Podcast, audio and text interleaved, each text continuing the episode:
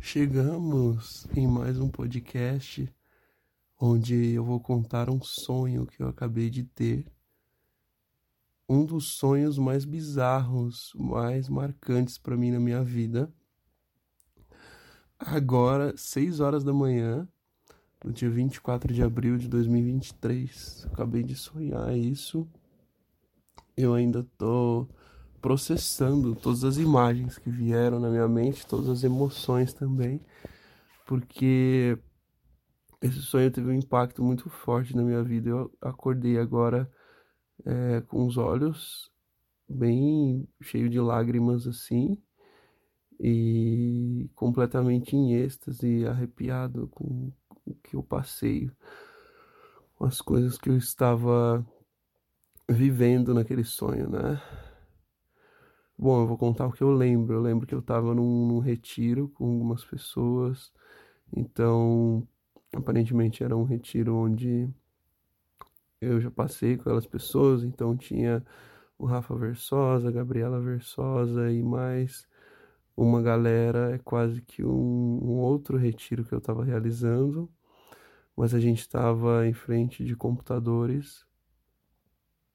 Uh, as outras pessoas também estavam em frente de computadores e de repente veio uma notícia. Essa notícia basicamente era que a Terra ia ser devastada e não tinha o que fazer. Né? Era um, um míssil, um meteorito gigante que ia cair na Terra, quase que aquela história do Não Olhe para Cima, que é aquele filme que, que tá na Netflix bem parecido, né? Porque aquele filme basicamente era isso.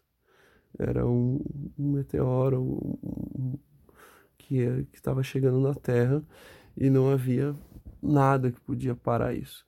Então, uh, as pessoas começaram a se olhar, estava bem próximo, acho que ia cair já naquele dia foi uma notícia bem urgente assim que rolou.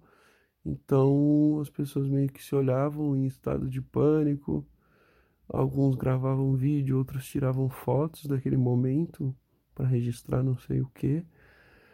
Uh, as pessoas também faziam chamada de vídeo. Eu estava longe dos meus pais, então a primeira coisa que eu fiz foi fazer uma chamada de vídeo para os meus pais para agradecer tudo. É, eu lembro que quando eu liguei para os meus pais, eles estavam no mercado comprando sorvete, o que eu achei engraçado, né? O mundo vai acabar, vamos se acabar em sorvete. Pelo menos talvez diminua um pouco a ansiedade. é... Aí eu liguei para eles para falar o quanto eu amo, perguntei para falar o quanto eu amo. Eu perguntei também se eles tinham visto a notícia, né? mas eles viram, porque foi muito impactante, estava passando em todo lugar. Eu queria ter sentido mais esse sonho, porque realmente foi muito assim. Caraca, eu, eu acabei de acordar e eu quis gravar esse registro em áudio, porque realmente foi uma porrada, né?